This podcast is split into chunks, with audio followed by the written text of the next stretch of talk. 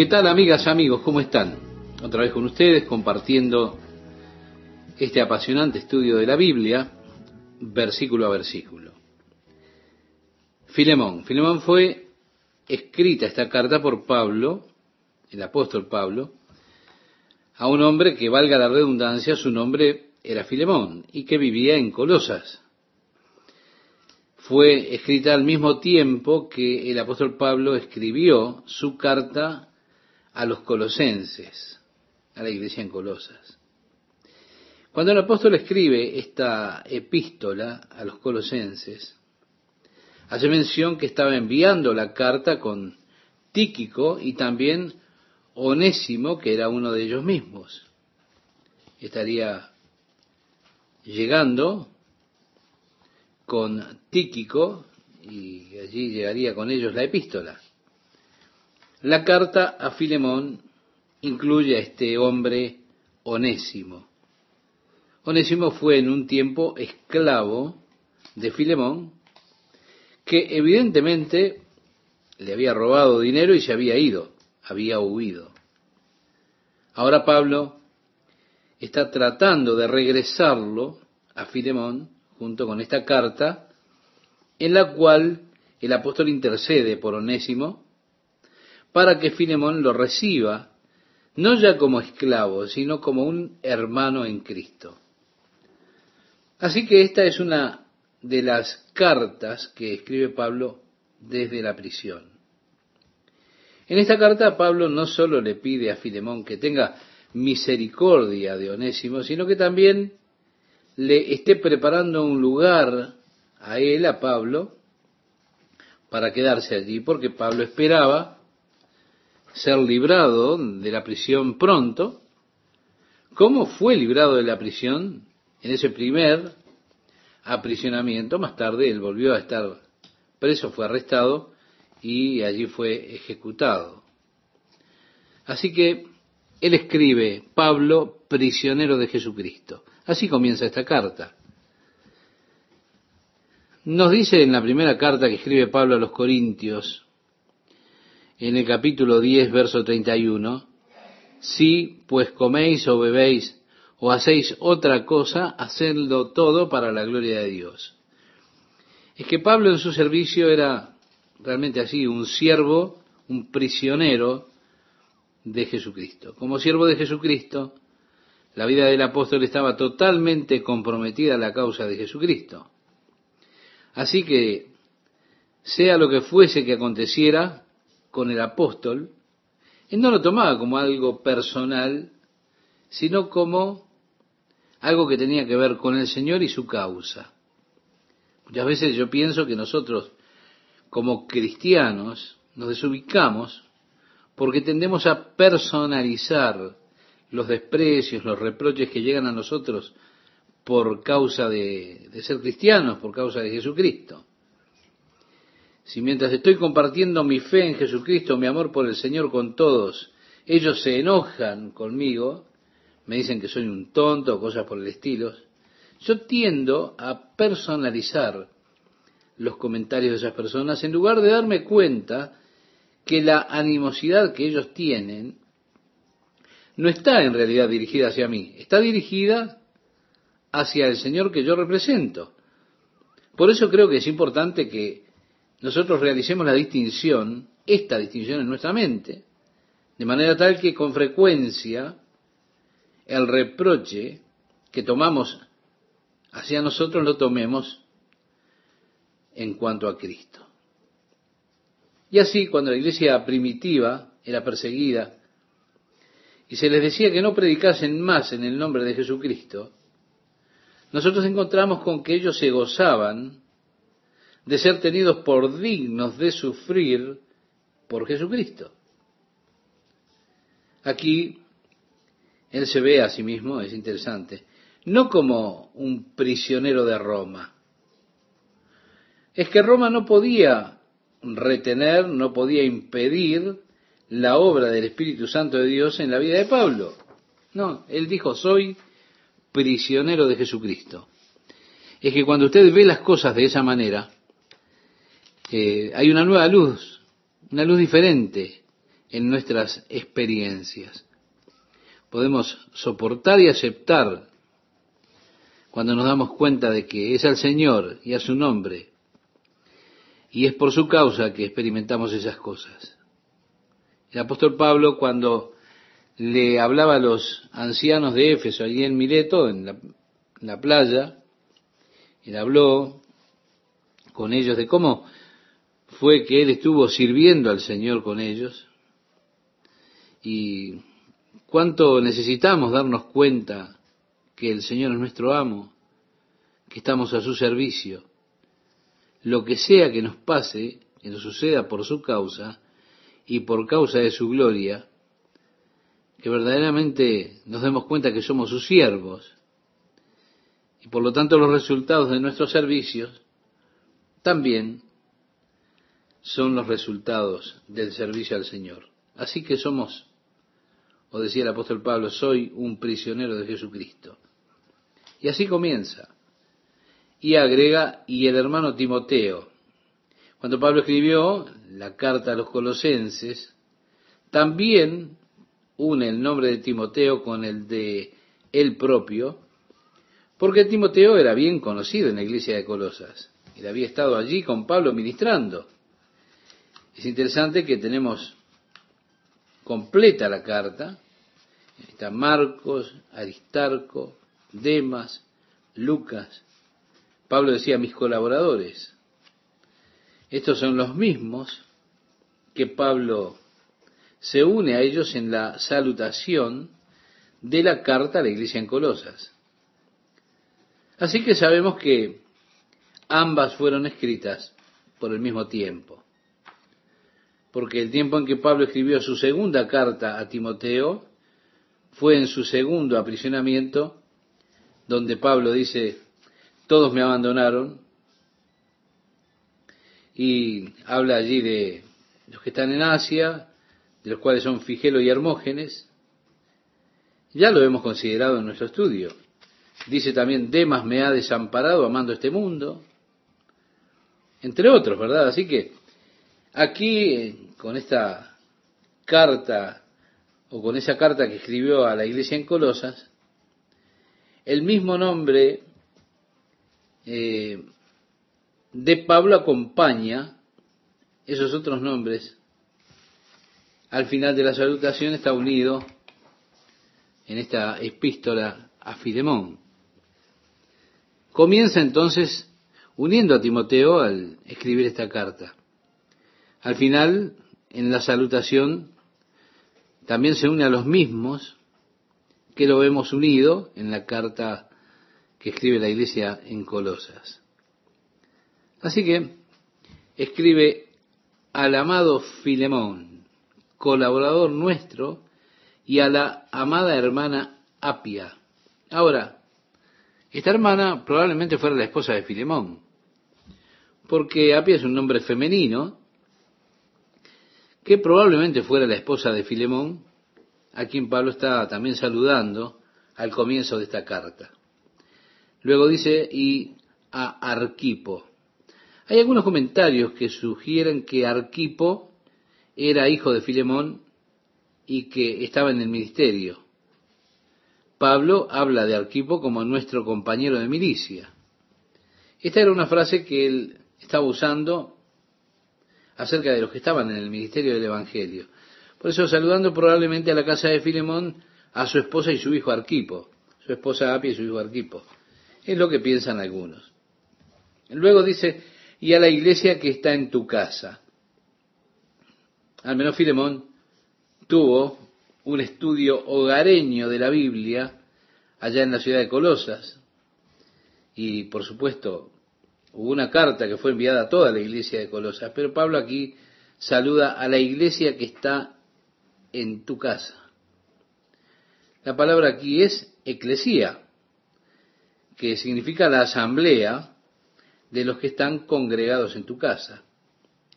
Es que en la iglesia primitiva no, no existían muchos edificios. Con frecuencia ellos se encontraban, se reunían en los hogares y no era poco común que hubiese una iglesia en una casa. La iglesia en ella misma estaba constituida por dos, tres personas que se congregaban en el nombre de Jesús. Y Jesús dijo que él habría de honrar aún esa reunión pequeña, porque él dijo en el Evangelio de Mateo, capítulo 18, verso 20, donde están congregados dos o tres en mi nombre, allí estoy yo en medio de ellos.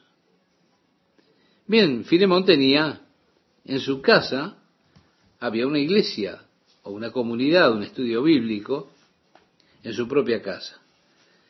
Pablo continúa diciéndole, gracia y paz a vosotros de Dios nuestro Padre y del Señor Jesucristo, un típico saludo del apóstol Pablo, gracia y paz de Dios nuestro Señor Jesucristo. Luego dice, doy gracias a mi Dios haciendo siempre memoria de ti en mis oraciones. Sí, siempre hacemos énfasis en esto, que los hombres que Dios usa son hombres de oración, entre otras cosas. Y es interesante con cuánta frecuencia el apóstol Pablo hace referencia a su vida propia personal de oración. Porque cada una de las epístolas, en cada una, él menciona que está orando por ellos continuamente. En algunas de ellas dice que está intercediendo por ellos día y noche. Es que la vida de Pablo era una vida de oración, constante oración, porque Pablo se dio cuenta que había poder de Dios en la oración. Usted verá aquí que estaba Pablo aprisionado en Roma. Él está sentado allí, como se cree, en la prisión mamertina, encadenado a un guardia romano, y Roma no podía detener el testimonio de Jesucristo, porque Pablo, por medio de la oración, continuaba la obra de Dios en todas las iglesias que él había establecido, orando así por ellos. Usted verá la cosa interesante acerca de la vida de oración es que no está atada esa vida a la localidad como lo está el servicio. Pensamos que servir al Señor es probablemente una de las cosas más importantes que podemos realizar. Más importante que el servicio, mi amigo, mi amiga, es la oración. Porque hay ocasiones cuando a través de las circunstancias que se descontrolan, nuestro servicio se limita o se puede ver limitado como en el caso de Pablo, usted quizás está sentado allí en una celda, está encadenado a un guardia romano, su servicio es bastante restringido, pero no podían restringir el poder de la vida de oración de Pablo. Así que él estaba allí continuando en ese ejercicio muy dinámico y poderoso de la oración, porque por medio de la oración él iba eh, alrededor de varias iglesias, varios individuos mencionados en ellas por nombre, y aquí está hablando de cómo él entonces hacía su obra de oración por las iglesias y también ahora por Filemón, que lo menciona siempre en sus oraciones. Pablo no tenía duda. Él tenía una lista de oración muy extensa. Él oraba por todas las iglesias. Las iglesias específicamente. Después oraba por los líderes de las iglesias, por cada uno, por nombre, sosteniéndoles en oración delante del Señor. Así que ese tremendo poder estaba allí cuando estaba sentado en la cárcel. Él no podía ir físicamente, pero iba en oración por las provincias de Asia, Grecia, de regreso a Jerusalén, y haciendo una obra para Dios por la oración mientras estaba confinado en aquella prisión. Allí que Pablo dijo, porque oigo del amor y de la fe que tienes hacia el Señor Jesús y para con todos los santos. Vemos Filemón era un hermano, bendito hermano en Cristo, uno por los cuales Pablo daba gracias a Dios por haber escuchado el amor que tenía Filemón y la fe que era demostrada hacia todos los santos, la comunicación de su fe. En el siguiente versículo el apóstol Pablo habla de la comunicación de su fe, que es la fe en acción. Sí, él demostró su fe a la iglesia por lo que hizo por la iglesia y lo que dio por aquellos que estaban en la iglesia, los que tenían necesidad. Santiago decía en su carta, en el capítulo 2, verso 18, alguno dirá, tú tienes fe y yo tengo obras. Muéstrame tu fe sin tus obras y yo te mostraré mi fe por mis obras. Por eso Pablo habla acerca de la fe de Filemón, esa fe que tiene y que de hecho está probada o se demostraba en el hecho de que él compartía con la iglesia. Sí, la palabra que se traduce participación es la palabra griega koinonía, que significa comunión o comunidad de compartir lo que uno tiene con los otros, el intercambio mutuo. Ahora, Filemón probablemente era un hombre muy adinerado. Él estaba dispuesto a compartir lo que tenía con otros que no tenían, por lo tanto, eso era una demostración de su fe verdadera. Le escribe Pablo en el verso 6 para que la participación de tu fe o la coinonía, la comunidad en la que se comparte, sea eficaz en el conocimiento de todo el bien que está en vosotros por Cristo Jesús. La obra de Jesucristo dentro de su vida era demostrada por las obras de su vida, la vida de amor, la vida de compartir con aquellos que estaban con él dentro del cuerpo de Cristo, que es la iglesia. Y ahora el apóstol Pablo llega al asunto que lo preocupa, onésimo. Y dice, pues tenemos gran gozo y consolación en tu amor, porque por ti, oh hermano, han sido confortados los corazones de los santos. Pablo se está regocijando verdaderamente en el testimonio de la vida de Filemón, en la obra que Dios hizo dentro de su vida y que estaba siendo demostrada esa obra por medio de las obras que hacía Filemón. Y agrega, por lo cual, aunque tengo mucha libertad en Cristo para mandarte lo que conviene, más bien te ruego por amor. Sí, Pablo era apóstol, tenía autoridad como apóstol para encarecerle o ordenar hacer una cosa en particular a un creyente. Y aunque Pablo dijo, puedo, eh, puedo mandarte algo, él nunca le ordenó hacer nada, no. No te voy a ordenar, te voy a implorar, te estoy suplicando, hermano. Jesús dijo a sus discípulos que los gentiles amaban ejercer dominio sobre las demás personas. Amaban gobernar a las personas, mostrarles su autoridad. Pero dijo además que no sería así entre ellos, entre los discípulos del Señor. Porque cualquiera que quisiera ser el principal entre ustedes, le decía el Señor, será el siervo de todos. Y aquí está Pablo. Como apóstol él tiene autoridad. Pero en lugar de venir con esa autoridad y decir, bueno, Filemón, esto es lo que te mando a hacer, Pablo dice, te suplico, Filemón. Apelando verdaderamente al amor que sabe que Filemón tiene, a la compasión que este hombre ha demostrado. Y cuánto mejor es cuando alguien viene apelando a la más alta naturaleza del amor. Ahora, hay quienes no son movidos mucho por el amor. Así que la Biblia dice, tiene que salvar a algunos por temor. Por supuesto, algunos predicadores toman esta escritura de memoria y ponen a la gente al borde del abismo, al borde del infierno todos los domingos, a ver si pueden salvar a algunos por temor. Pero no hay escrituras que digan, no debes darte cuenta de que es su benignidad que guía al arrepentimiento, por supuesto.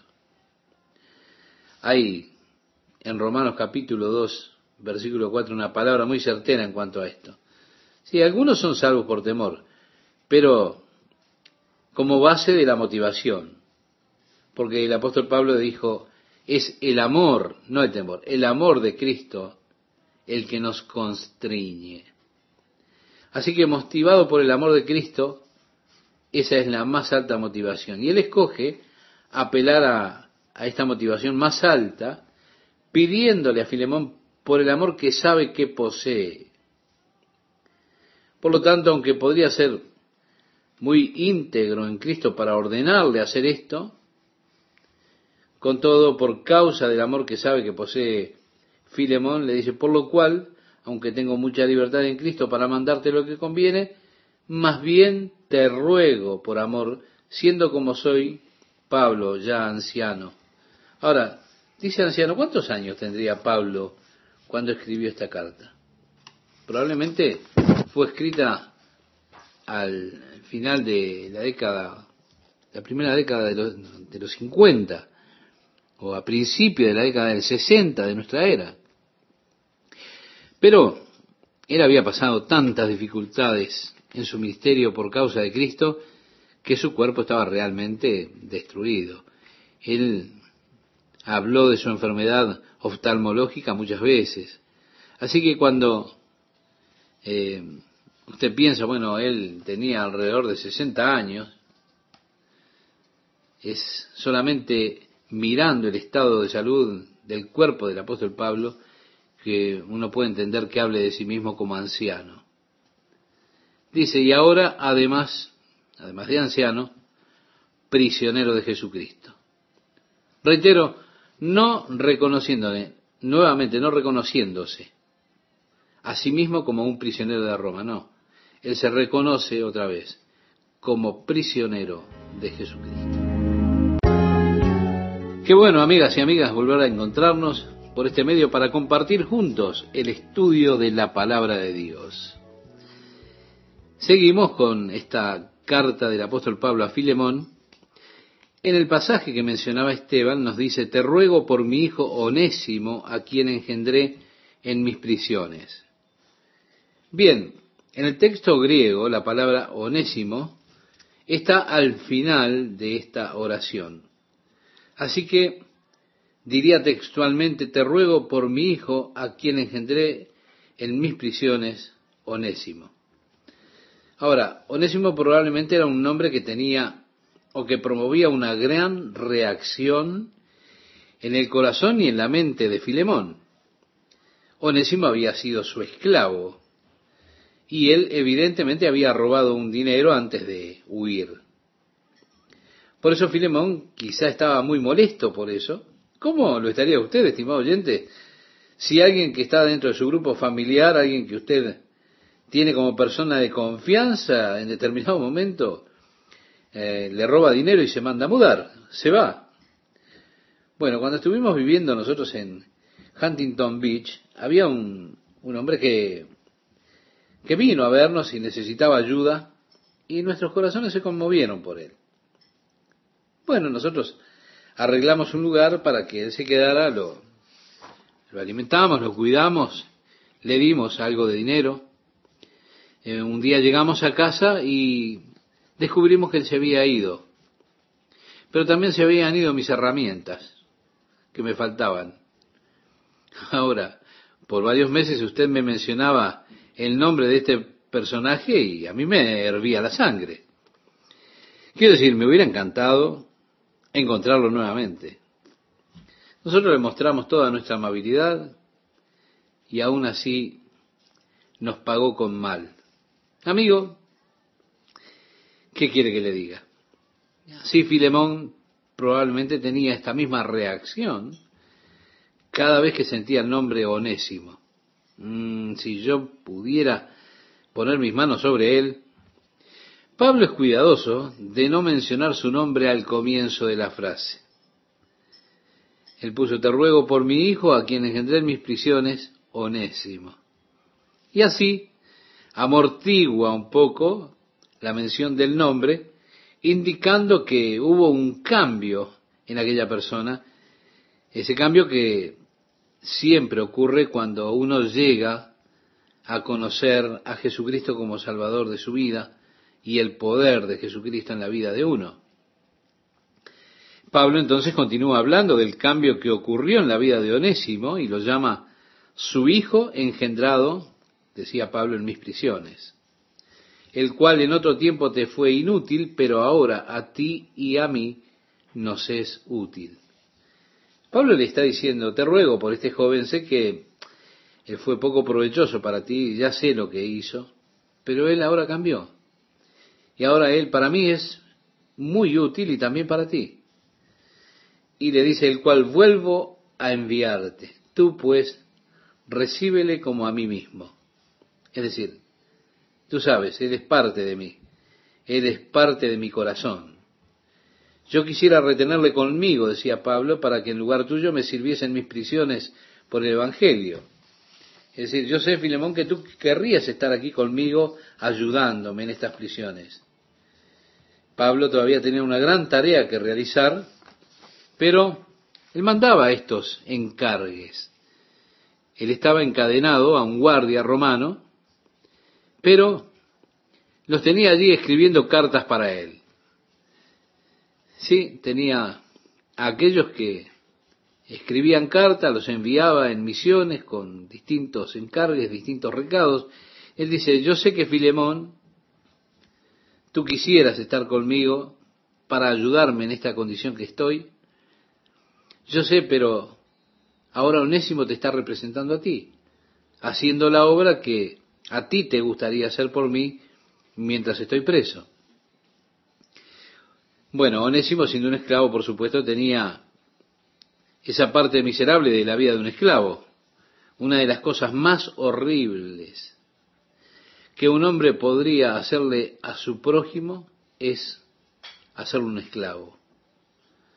Y créame, mi corazón se lamenta mucho por aquellas personas que se han vuelto esclavas del Estado en, en determinados países.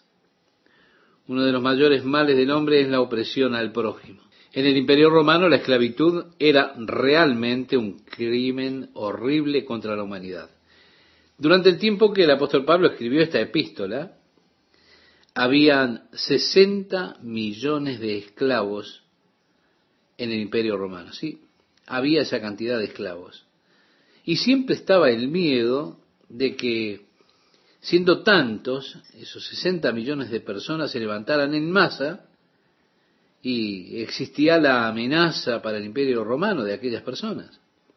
Por eso cuando un esclavo mostraba alguna señal de rebeldía, por ejemplo como huir, el esclavo era tratado con extrema severidad. Por regla general era asesinado para despertar temor en el corazón de los otros esclavos, mostrando que eso sería lo que sucedería con ellos si se atrevían a rebelarse contra la autoridad. Lo último que podría pasar sería una, una F tatuada en la frente con un hierro caliente o al rojo para crear allí la cicatriz y así esa persona tendría siempre la marca de fugitivo, la marca de un esclavo fugitivo. Ahora, un esclavo no tenía derechos, no tenía derechos de propiedad, derechos de ningún tipo. No había a quien pudiera apelar un esclavo. Si él era golpeado, si era robado, no tenía a quien apelar, a nadie. No había autoridad que lo protegiese como esclavo. Su amo tenía la absoluta autoridad de su existencia. Él tenía el derecho de terminar con su vida en cualquier momento si lo deseaba. Si en cualquier momento que él quisiera lo podía matar y no debía responder a ningún cargo. Los esclavos generalmente eran golpeados y mantenidos en condiciones miserables por sádicos que se deleitaban en torturarlos, dándoles realmente una vida miserable. Por supuesto, aquellos que eran amos eran ordenados por Pablo en la epístola a los Efesios de cómo debían tratar a sus esclavos con amabilidad y amor. Ahora, con Filemón, Pablo está haciendo un tipo de apelación allí. Filemón, si quisiera, le podía dar muerte a Onésimo. Él, de acuerdo con la costumbre, debió haberlo marcado con una F en la frente, pero Pablo está diciendo, quiero que lo recibas. Yo quisiera retenerle conmigo para que en lugar tuyo me sirviesen mis prisiones por el Evangelio. Dios no quiere que nosotros hagamos nada por Él o le demos algo a Él que estemos dando por necesidad, por obligación o bajo presión, no. Dios nunca utiliza, cuando nos pide algo o cuando debemos hacer algo, la táctica de la presión sobre el hombre, no. Ahora, el hombre sí generalmente utiliza tácticas de presión. Yo he recibido algunas cartas que realmente eran presionantes, llenas de exageraciones, cartas de muchos evangelistas que quieren hacerme creer que Dios está en quiebra. Y entonces me dicen cuánto dinero tengo que enviarles inmediatamente. Aún sugiriendo que si no lo hago inmediatamente, es decir, sacar a Dios de este apuro en que Dios está, porque y porque él ya gastó demasiado este mes. Entonces me vienen con estas cartas que son como presionándome. El apóstol Pablo dice, yo no quiero recibir nada de ti por necesidad, por presión, por manipulación. A mí me gustaría tenerlo conmigo aquí, pero no lo haré a menos que tenga tu permiso. A pesar de que él ha sido de mucha ayuda para mí, quiero que lo hagas voluntariamente. Y así Pablo hablando acerca de nuestra entrega, de nuestra ofrenda en su carta a los Corintios, dice que no debe ser con tristeza o por necesidad o por presión, diríamos, sino que cada hombre dé como propuso en su corazón, porque Dios ama al dador alegre.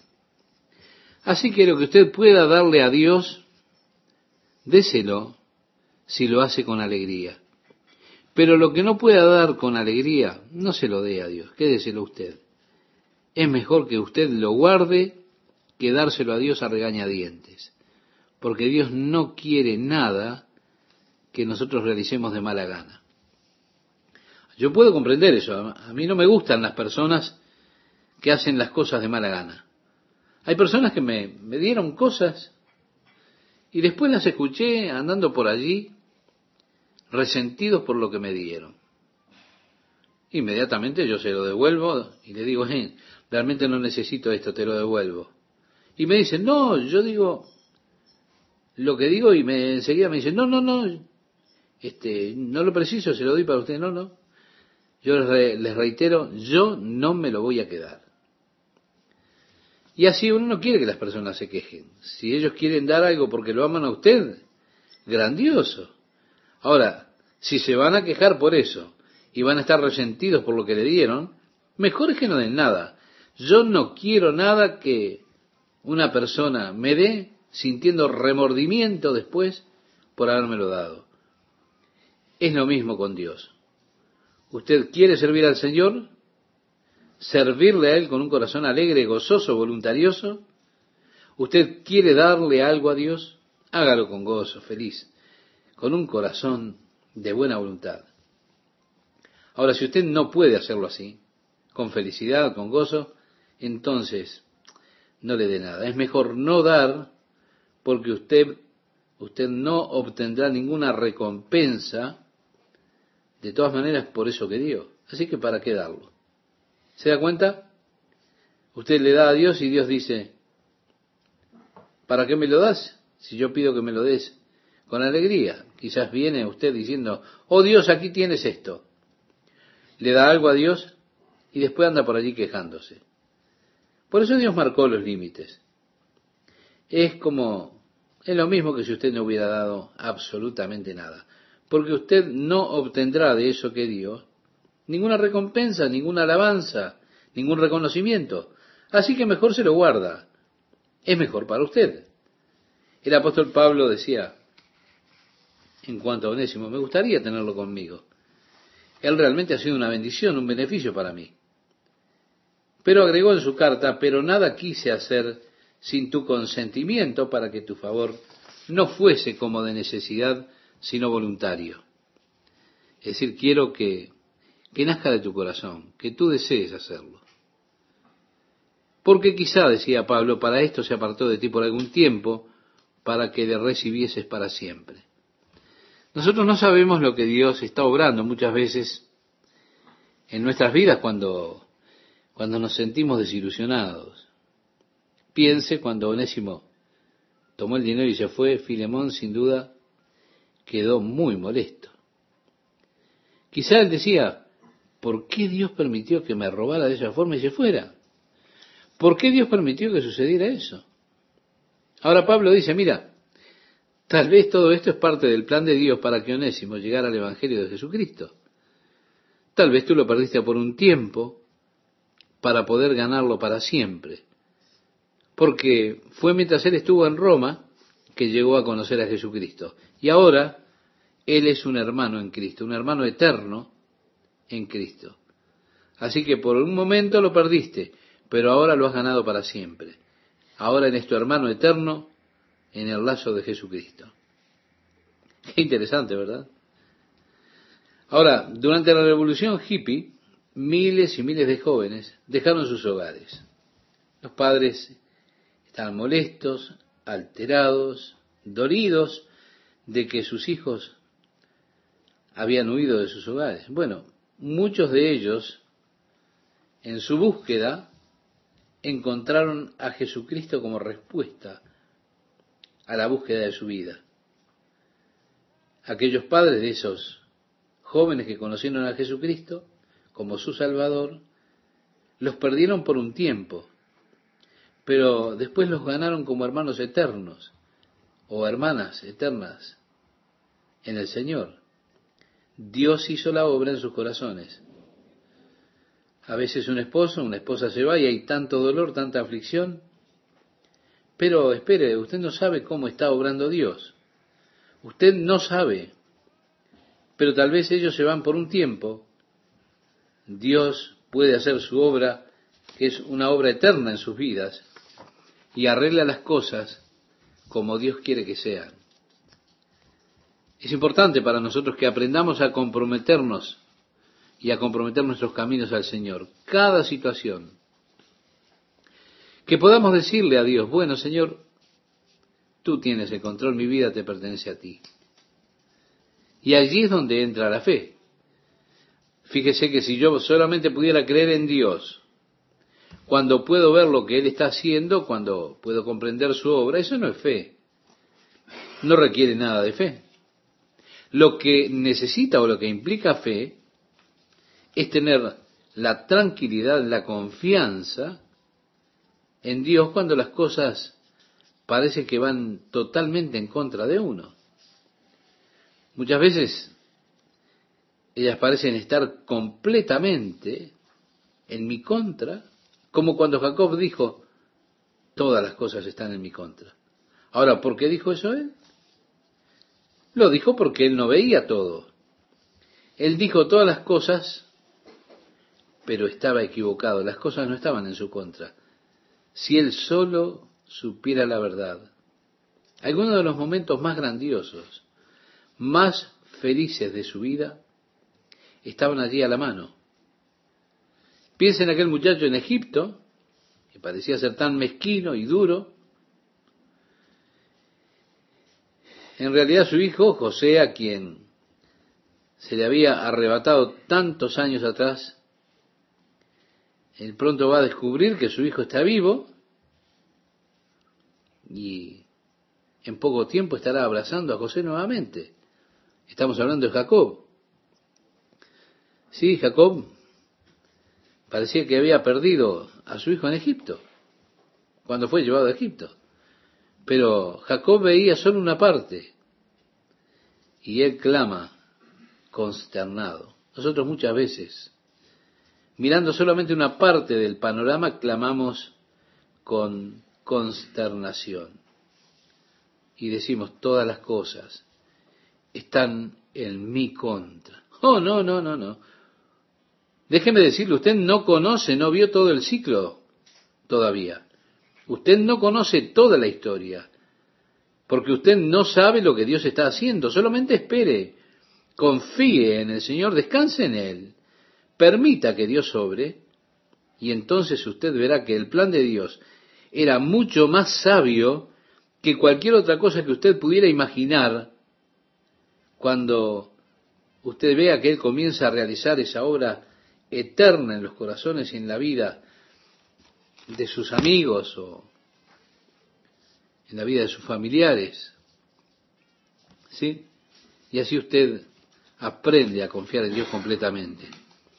Es tan importante que aprendamos a encomendar todas las cosas al Señor, incluso aquellas que parecen que están totalmente en contra nuestra.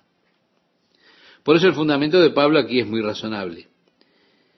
Mirando las consecuencias de la huida de Onésimo, ve que la consecuencia fue que Onésimo llegó a conocer a Jesucristo y se convirtió en un hermano en Cristo, un hermano con el cual ahora compartirá la eternidad junto a Pablo y junto a Filemón. El resultado final es que ahora él se ha vuelto una persona útil.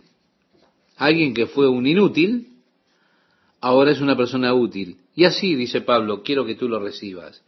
No ya como esclavo. Pablo le pide a Filemón que lo libere de la obligación de esclavo, sino como más que esclavo. Quiero que lo recibas como hermano amado, mayormente para mí, pero cuanto más para ti, tanto en la carne como en el Señor. ¿Qué tal amigas, amigos? ¿Cómo están? Estamos nuevamente con ustedes compartiendo ya el final del estudio de esta preciosa carta del apóstol Pablo a Filemón. Decíamos en el programa anterior que el apóstol Pablo, al escribir en el texto griego, se lee, te ruego por mi hijo, a quien engendré en mis prisiones, Onésimo. Bien, Onésimo, probablemente su nombre generaba gran reacción en el corazón, en la mente de Filemón, como ya lo hemos notado. Onésimo había sido un esclavo que probablemente le robó dinero a Filemón y luego huyó. Por eso Filemón estaría muy molesto. Y Pablo tiene mucho cuidado de no mencionar el nombre de Onésimo al comienzo de la frase, sino que lo pone al final. Te ruego por mi hijo, a quien engendré en mis prisiones, Onésimo. Amortiguando así eh, el nombre o la reacción, indicando que allí, por supuesto, hubo un cambio en este hombre onésimo, ese cambio que se produce cuando uno llega a conocer el poder de Jesucristo en la vida. Y Pablo continúa hablando de ese cambio que ocurrió en la vida de Onésimo, también lo llama su hijo engendrado en mis prisiones, decía el apóstol el cual en otro tiempo te fue inútil, pero ahora a ti y a mí nos es útil, el cual vuelvo a enviarte. Tú pues, recíbele como a mí mismo. Le dice Pablo, Él es parte de mí, es parte de mi corazón, lo tengo en mi corazón. Yo quisiera retenerle conmigo para que en lugar tuyo me sirviese en mis prisiones por el Evangelio.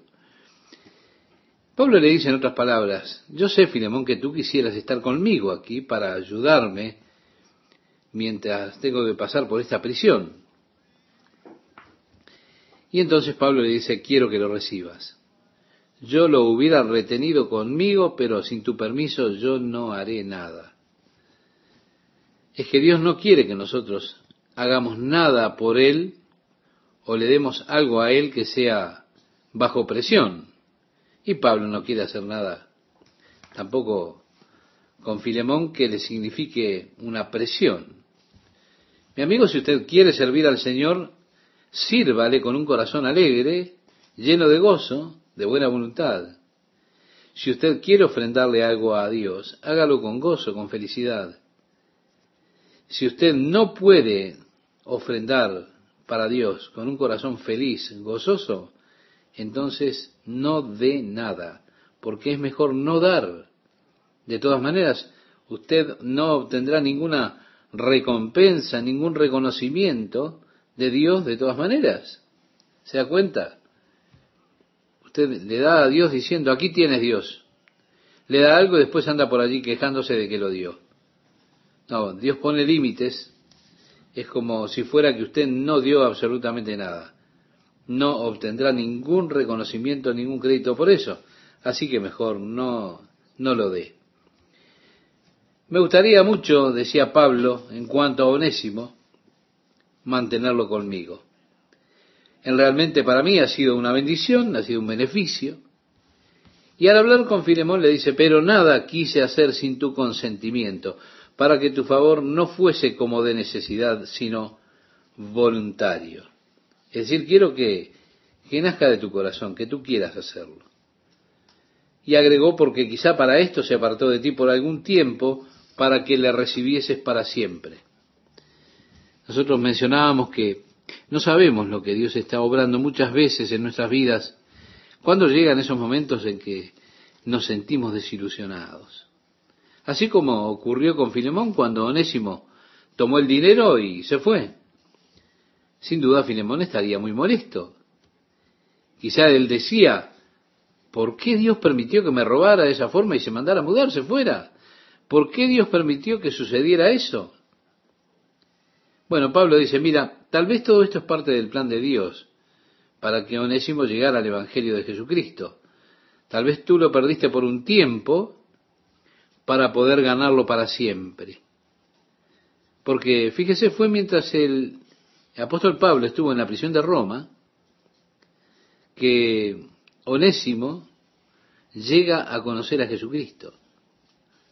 Sí, él es un hermano en Cristo, un hermano eterno en el Señor. Así que, por un momento tú lo perdiste, pero ahora lo has ganado para siempre. Es importante que aprendamos a comprometer nuestros caminos con el Señor. Cada situación, cada cosa que llegue a nuestra vida, que podamos decirle a Dios, bueno Señor, tú tienes el control de todo, mi vida te pertenece a ti. Y allí es donde entra la fe. Si nosotros pudiéramos creer en Dios solamente cuando vemos lo que Dios está haciendo, cuando podemos entender, comprender su obra, bueno, eso no es fe, no, no se necesita fe para nada. Lo que implica y lo que es necesario experimentar la fe son aquellas situaciones, es decir, tener tranquilidad y confianza cuando aparecen las situaciones que indicarían que todo está en nuestra contra, que todo está mal. Muchas veces parece que todo está completamente en contra nuestra, como le ocurrió a Jacob. Él decía, todas las cosas están en mi contra. Ahora, ¿por qué dijo eso él? Porque él no veía todo. Él dijo, todas las cosas están en mi contra, pero estaba equivocado. Las cosas no estaban en su contra. Ahora, si Jacob hubiera conocido toda la verdad, algunos de los momentos más grandiosos, más felices de su vida, se hubiera dado cuenta que estaban allí a la mano, a la vuelta de la esquina. Allá estaba aquel muchacho en Egipto. Parecía ser tan mezquino, todo parecía ser duro, en realidad, pero su hijo, aquel que le había sido arrebatado tantos años atrás, Jacob pronto habría de descubrir que no estaba muerto, sino que estaba vivo. Y que pronto también habría de descubrir que se abrazaría a su hijo José otra vez. ¿Por qué? Porque Jacob no conocía todo el panorama. Él solo vio una parte y entonces clamó consternado. Nosotros muchas veces también, amigo oyente, amiga oyente, vemos solamente una parte de todo el panorama y clamamos desesperados y decimos todas las cosas están en mi contra. Ah, no, no, no. Espere, usted no conoce todo el ciclo, no conoce toda la historia, usted ni siquiera sabe lo que Dios está haciendo, solamente espere, confíe en el Señor, descanse en Él y deje que Dios obre. Entonces usted verá que el plan de Dios era mucho más sabio que cualquier otra cosa que usted pudiera imaginar cuando Dios comience a realizar esa obra eterna en los corazones, en la vida de sus amigos, sí, en sus propios corazones y vidas, mientras usted aprende a confiar en Él completamente. Créame, es tan importante que aprendamos a encomendar todas las cosas al Señor, aun aquellas que parecen estar totalmente en contra nuestra. Por eso, vemos que el fundamento de Pablo es muy razonable, porque él está mirando todo el panorama, las consecuencias de la huida de Onésimo. ¿Cuál fue la consecuencia? La consecuencia fue que Onésimo llegó a conocer a Jesucristo y se convirtió en un hermano en Cristo para compartir la eternidad ahora junto a Pablo y a Filemón. El resultado final fue que él se volvió una persona útil, Onésimo que antes era inútil. Por eso Pablo dice así que quiero que tú lo recibas, no ya como esclavo, sino como más que esclavo. Le pide a Filemón que lo libere de esa obligación de esclavo y le dice, quiero que lo recibas como hermano amado, mayormente para mí, pero cuanto más para ti, tanto en la carne como en el Señor. Pablo le está pidiendo algo más que Filemón perdonara a Onésimo. Le está pidiendo un perdón total que incluya la esclavitud que una vez soportó. Quiero que lo recibas ya no como esclavo, más que un esclavo. Quiero que lo recibas como hermano amado, es decir, libéralo de la esclavitud. Y le dice así que si me tienes por compañero, es decir, un colaborador tuyo, te pido, recíbele como a mí mismo.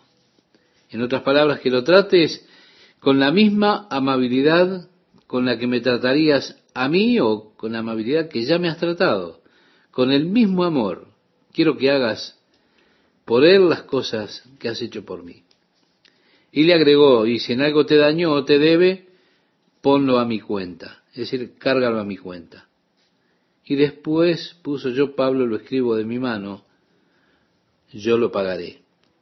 Vemos, tenemos aquí al apóstol Pablo como intercesor, intercediendo ante Filemón acerca de este siervo que era inútil, pero que se convirtió a Jesucristo y está pidiendo que sea liberado de la esclavitud y que sea recibido ahora como un hermano.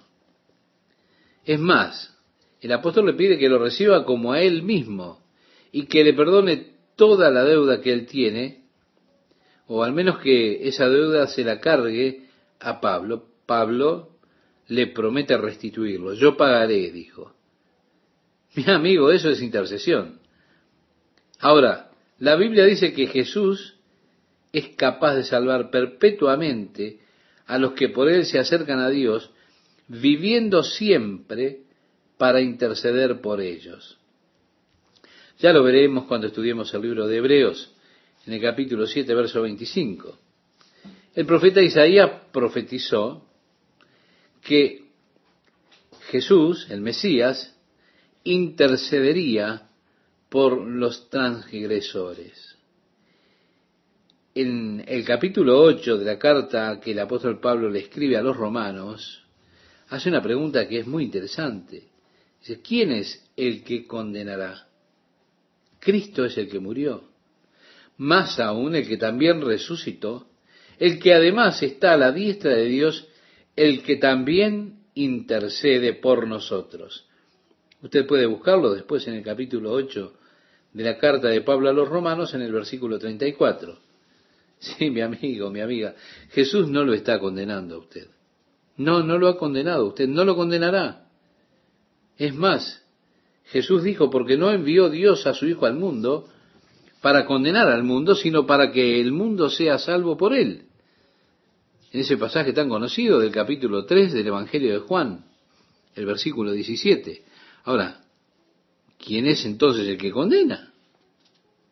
Jesucristo está intercediendo por usted. Así como Pablo intercedió por Onésimo, Jesús intercede por usted, diciendo, Padre, quiero que los recibas, ya no como pecadores, sino como aquellos que han sido lavados del pecado con mi sangre, como hermanos, como tus hijos eternos. Oh Padre, quiero que los trates así como me tratas a mí. Glorifícalos con esa gloria que tú me das a mí en los lugares celestiales. La bendición del Padre, la gracia, la bondad hacia nosotros como, como hijos de Dios. Y finalmente, si ellos te deben algo, ponlo a mi cuenta. Sí, mi amigo, mi amiga, todos nuestros pecados son cargados en Jesús. Toda nuestra culpa es cargada sobre Él. Dios cargó sobre Jesús las iniquidades de todos nosotros. Fue el que dijo, si ellos te deben algo, ponlo en mi cuenta, en otras palabras. Yo lo pagaré, porque Jesús pagó todo. Bien, canta un himno, todo lo debo a Él. A mí me encanta el último verso de esta canción. Y cuando ante el trono estoy en él completo, Jesús murió para salvar mi alma. Mis labios aún repetirán, Jesús todo lo pagó. Todo lo debo a Él. Sí, mi amigo, dice, el pecado dejó una mancha carmesí, pero Él la lavó blanco como la nieve. En su intercesión por usted y por mí, Él está pidiendo que nosotros recibamos con Él el honor y la gloria de su reino eterno. Que toda nuestra culpa sea transferida a su cuenta. Toda nuestra deuda, Él la ha aceptado, ha aceptado la responsabilidad de ella. Así que Pablo dice, yo Pablo lo escribo de mi mano, yo lo pagaré. Por no decirte que aún tú mismo te me debes también. Evidentemente, Filemón era uno de los convertidos durante el ministerio del apóstol Pablo. Pablo tuvo la oportunidad de compartir con Filemón el glorioso evangelio de Jesucristo. Así que él le debía a Pablo su conversión el regalo de la vida eterna que él tenía, porque Pablo fue el instrumento de Dios, el que Dios utilizó para llevarlo a Filemón al conocimiento de Jesucristo. Por eso le dice, así que si él te debe algo, ponlo en mi cuenta. Sin embargo, quiero recordarte algo, que tú me debes un poco.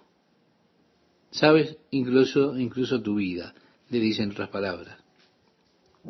Sí, hermano, tenga yo algún provecho de ti en el Señor, conforta mi corazón en el Señor. En otras versiones encontramos que dice, conforta mis entrañas. Bueno, para nuestra cultura moderna es difícil comprender por qué diría Pablo una cosa así, pero tenemos que darnos cuenta que estamos tratando con una cultura diferente, conceptos diferentes de culturas diferentes.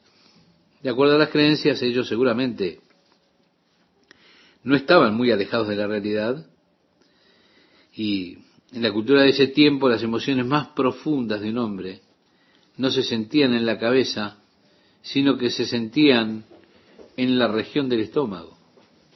Cuando la aflicción es muy profunda, sí, se sentía en el área del estómago en lugar de sentirlo en la cabeza. Cuando las experiencias de gozo llegan al máximo, evidentemente no son experiencias que van al cerebro, son experiencias que las sentían en lo profundo, adentro, en esas áreas que ellos llamaban las entrañas. Y así se nos dice que tengas entrañas de compasión, entrañas de misericordia. Y Pablo está hablando acerca de ese gozo supremo, de la clase de gozo más profundo. Y esta es la clase de gozo que yo quiero que sienta en el área más profunda del alma. Ahora, mi amigo, ¿usted alguna vez ha experimentado alguna emoción tan, tan profunda que sintió como que se agarraba fuertemente de su estómago? Déjeme decirle algo más.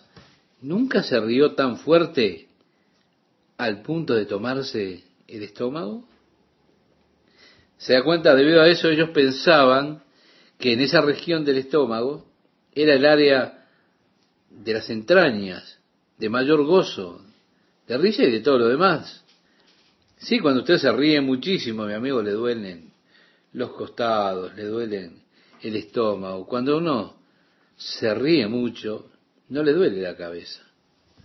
No, uno no lo siente allá arriba, lo siente allí abajo. Por supuesto, nosotros en nuestras expresiones muy cuidadosas, probablemente por algo que traemos de la época victoriana, somos renuentes a hablar de ciertas porciones del cuerpo y por eso suena un poco extraño para nosotros.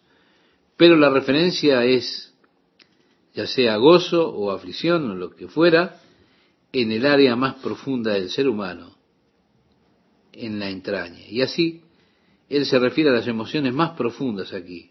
Y le dice, déjame, déjame tener gozo.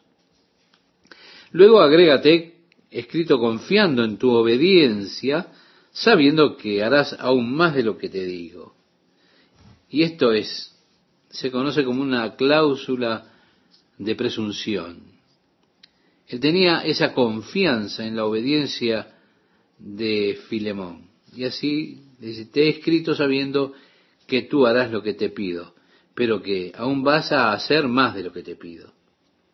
Y allí termina, es el final del asunto de Onésimo y llega el cierre de esta epístola, donde dice, prepárame también alojamiento, porque espero que por vuestras oraciones os seré concedido. Es decir, arreglame la habitación, que por la gracia de Dios voy a estar allí en poco tiempo. Y luego este saludo que mencionábamos cuando comenzábamos a estudiar la carta, te saludan Epafras, mi compañero de prisiones por Cristo Jesús, Marcos, Aristarco, Demas y Lucas, mis colaboradores. La gracia de nuestro Señor Jesucristo sea con vuestro espíritu. Amén. Mi amigo, mi amiga, estos mismos son aquellos a quienes Pablo adjunta a su nombre cuando saluda en su carta a la iglesia de Colosas. Y ahora están juntos también saludando a Filemón cuando llega al final de esta pequeña carta personal.